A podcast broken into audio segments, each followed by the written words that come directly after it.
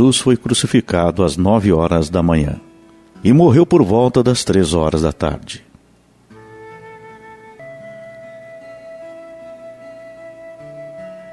Muito provavelmente Jesus foi crucificado em uma sexta-feira.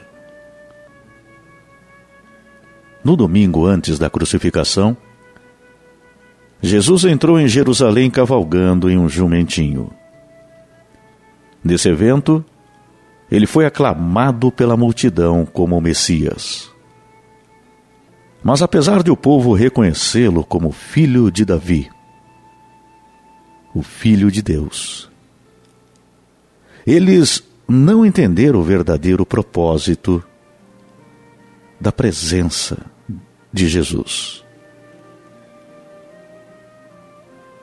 A prova disso é que os mesmos que o aclamaram no domingo gritaram: Crucifica-o na sexta-feira. Essa rejeição explica por que Jesus chorou quando olhou para Jerusalém.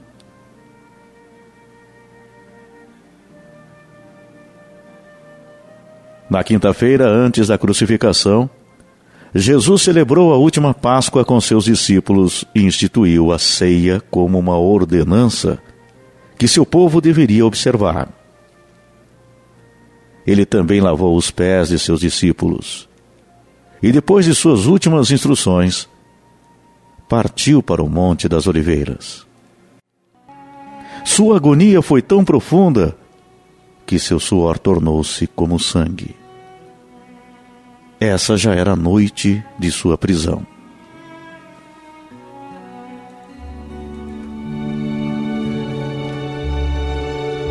Na quinta-feira à noite, Judas Iscariotes formalizou sua traição ao se aproximar de Jesus e saudá-lo com um beijo no rosto. Então, rapidamente, a guarda do templo e os legionários romanos que acompanhavam Judas se aproximaram de Jesus para prendê-lo. Naquela ocasião, o apóstolo Pedro até tentou impedir a prisão de Jesus, chegando a cortar uma das orelhas do servo do sumo sacerdote, mas Jesus o repreendeu. A crucificação de Jesus não poderia ser evitada. Jesus estava comprometido com o cumprimento das Escrituras que revelam os decretos de Deus curiosamente conforme Jesus havia avisado. No mesmo dia, o vigoroso Pedro negou o Senhor. Após ser preso, Jesus foi levado ao Sinédrio. Era uma assembleia com funções relacionadas à política, religião e jurisdição. Devido à inocência de Jesus, houve dificuldade em formular uma acusação contra ele. Por isso, ele acabou sendo condenado sob falso testemunho. Além disso, na sequência, Jesus fez uma declaração profunda. Ele afirmou ser o Filho do Homem, aquele que virá sobre as nuvens e reinará como Todo-Poderoso, conforme as Escrituras anunciam. Diante disso, o sumo sacerdote o acusou de blasfêmia. Depois de o Sinédrio conseguir sua acusação formal, Jesus foi entregue a Pôncio Pilatos, o governador romano da Judéia. Diante de tantas acusações, Jesus permaneceu calado, conforme as palavras do profeta Isaías. Naquele tempo, Pilatos estava enfrentando uma situação política complicada. Para evitar qualquer transtorno, ele até enviou Jesus a Herodes. Depois de outro interrogatório, em que permaneceu completamente calado, Jesus foi devolvido a Pilatos. A resistência que Pilatos demonstrou em condenar Jesus à morte não tinha por base a compaixão. Antes, era muito mais por não querer complicações políticas. Ele temia se indispor com Roma e por isso queria evitar problemas, ele propôs surrar Jesus e depois liberá-lo. Também ofereceu a alternativa de o povo escolher entre Jesus e um criminoso conhecido como Barrabás. Nada disso deu certo, a multidão exigia a crucificação de Jesus. Antes da crucificação de Jesus, houve uma sessão de tortura. Jesus foi açoitado antes de seguir para a cruz. A sessão de açoites feita pelos romanos era muito cruel e dolorosa. O instrumento de tortura possuía um pequeno cabo de madeira, no qual era preso um chicote feito com um combinado multiretorcido de tiras de couro. Em suas pontas eram colocados pedaços de ossos cortantes e ganchos de metal. Esse castigo era tão pesado que não era raro um homem morrer em decorrência dos ferimentos causados pelos açoites. A vítima ficava despida, encurvada, enquanto dois homens, um de cada lado, aplicavam os açoites. Com a violência do impacto, o cordão de couro criava profundos hematomas e cortes, enquanto que as pontas de ossos e os ganchos de metal cravavam e rasgavam a pele. A carne do açoitado ficava tão dilacerada que veias e até órgãos internos ficavam expostos entre os profundos ferimentos. Depois de Jesus ter sido injuriado pelo povo, açoitado violentamente, os soldados do governador se reuniram em torno dele. O objetivo daqueles soldados era se divertir às custas de Jesus. Eles queriam zombar do rei dos judeus. A Bíblia diz que, primeiramente, os soldados despiram Jesus, depois o vestiram com um manto de púrpura que provavelmente estava muito velho e desgastado. Talvez tivesse sido as vestes já descartadas de um soldado. De qualquer forma, o objeto era representar as vestes da realeza. Aqui devemos nos lembrar de que o corpo de Jesus estava completamente ferido pelos açoites. Esse simples ato de despilo e vesti-lo novamente deve ter sido extremamente doloroso. Os soldados também providenciaram uma coroa de espinhos e colocaram-na sobre Jesus. O propósito dos soldados, além de escarnecer de Jesus, era feri-lo ainda mais. Os espinhos da coroa, obviamente, causaram intensos sangramentos em sua fronte. Mas o significado daquela coroa era ainda mais profundo. Os espinhos da coroa de Jesus estavam em conexão com os espinhos que resultaram da maldição do pecado sobre a natureza. Ele tomou essa maldição sobre si. Além da coroa, os soldados deram-lhe um caniço como cetro e começaram a simular uma reverência diante dele. Eles o saudavam dizendo: Salve, Rei dos Judeus! Como se não bastasse tudo isso, eles conseguiram levar aquela injúria até o seu limite mais baixo e degradante. Eles começaram a cuspir em Jesus. Depois, ainda não satisfeitos, tomaram dele o caniço que tinham dado e passaram a golpeá-lo na cabeça enquanto o insultavam. Por fim, mais uma vez, eles despiram Jesus, vestiram-no com sua roupa e o levaram para ser crucificado.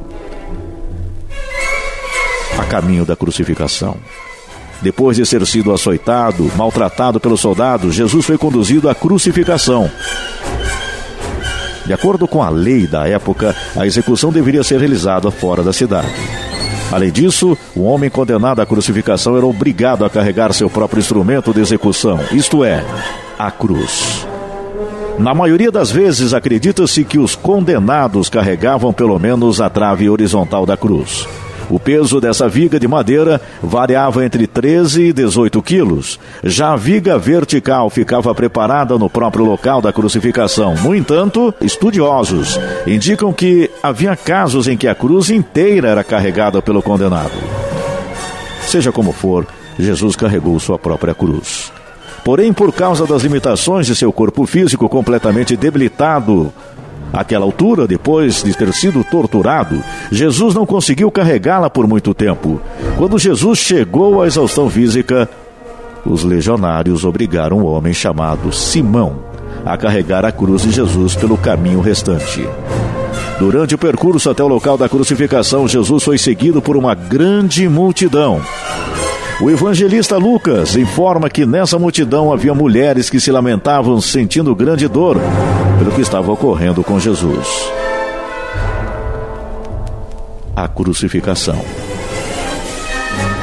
Jesus foi crucificado no lugar chamado Lugar da Caveira.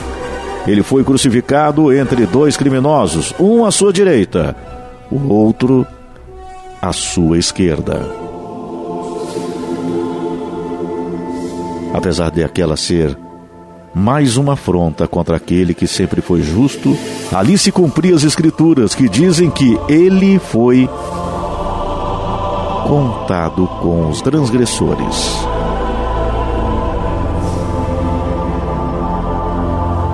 No momento da crucificação de Jesus, deram-lhe vinho com mirra. Os estudiosos acreditam que essa mistura possuía um efeito anestésico, no sentido de que entorpecia a vítima. Seja como for, Jesus recusou essa mistura. Depois, já crucificado, alguns soldados lhe ofereceram uma esponja embebida com vinagre. Em ambos os casos, mesmo que talvez tivessem motivações diferentes, a sede de Jesus seria aumentada pelo fel amargo que tomava o vinho intragável e pelo vinagre ácido. Mas o principal é que, de forma impressionante, as palavras do Salmo 69 e 21 foram cumpridas. Foi colocada em cima da cabeça de Jesus, na cruz, uma placa que dizia: Este é Jesus, o Rei dos Judeus. Suas vestes foram divididas entre os soldados que lançaram sorte. Provavelmente isso incluía o manto que cobria sua cabeça, suas sandálias, seu cinto, sua capa e sua túnica sem costura. Dessa forma, se cumpriu a profecia do Salmo 22, 18. Durante a crucificação, parece que Jesus foi acompanhado de poucas pessoas que se compadeciam dele. Alguns seguidores olhavam de longe. E algumas das mulheres que acompanharam fielmente o seu ministério também estavam ali ao lado do apóstolo João.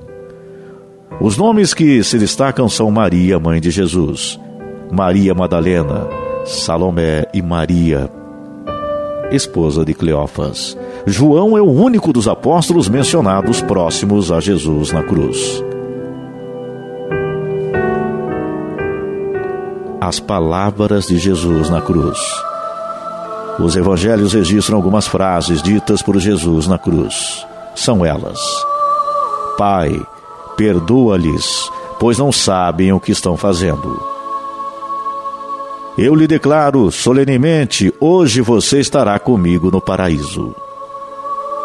Aí está seu filho, eis aí a tua mãe. Meu Deus, meu Deus, por que me abandonaste? Tenho sede. Está consumado. Pai, em tuas mãos entrego o meu espírito.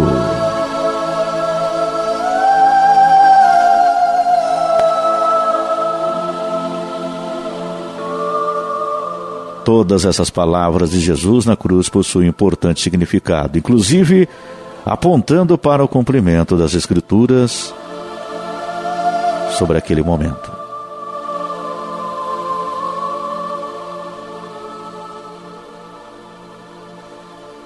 Hoje,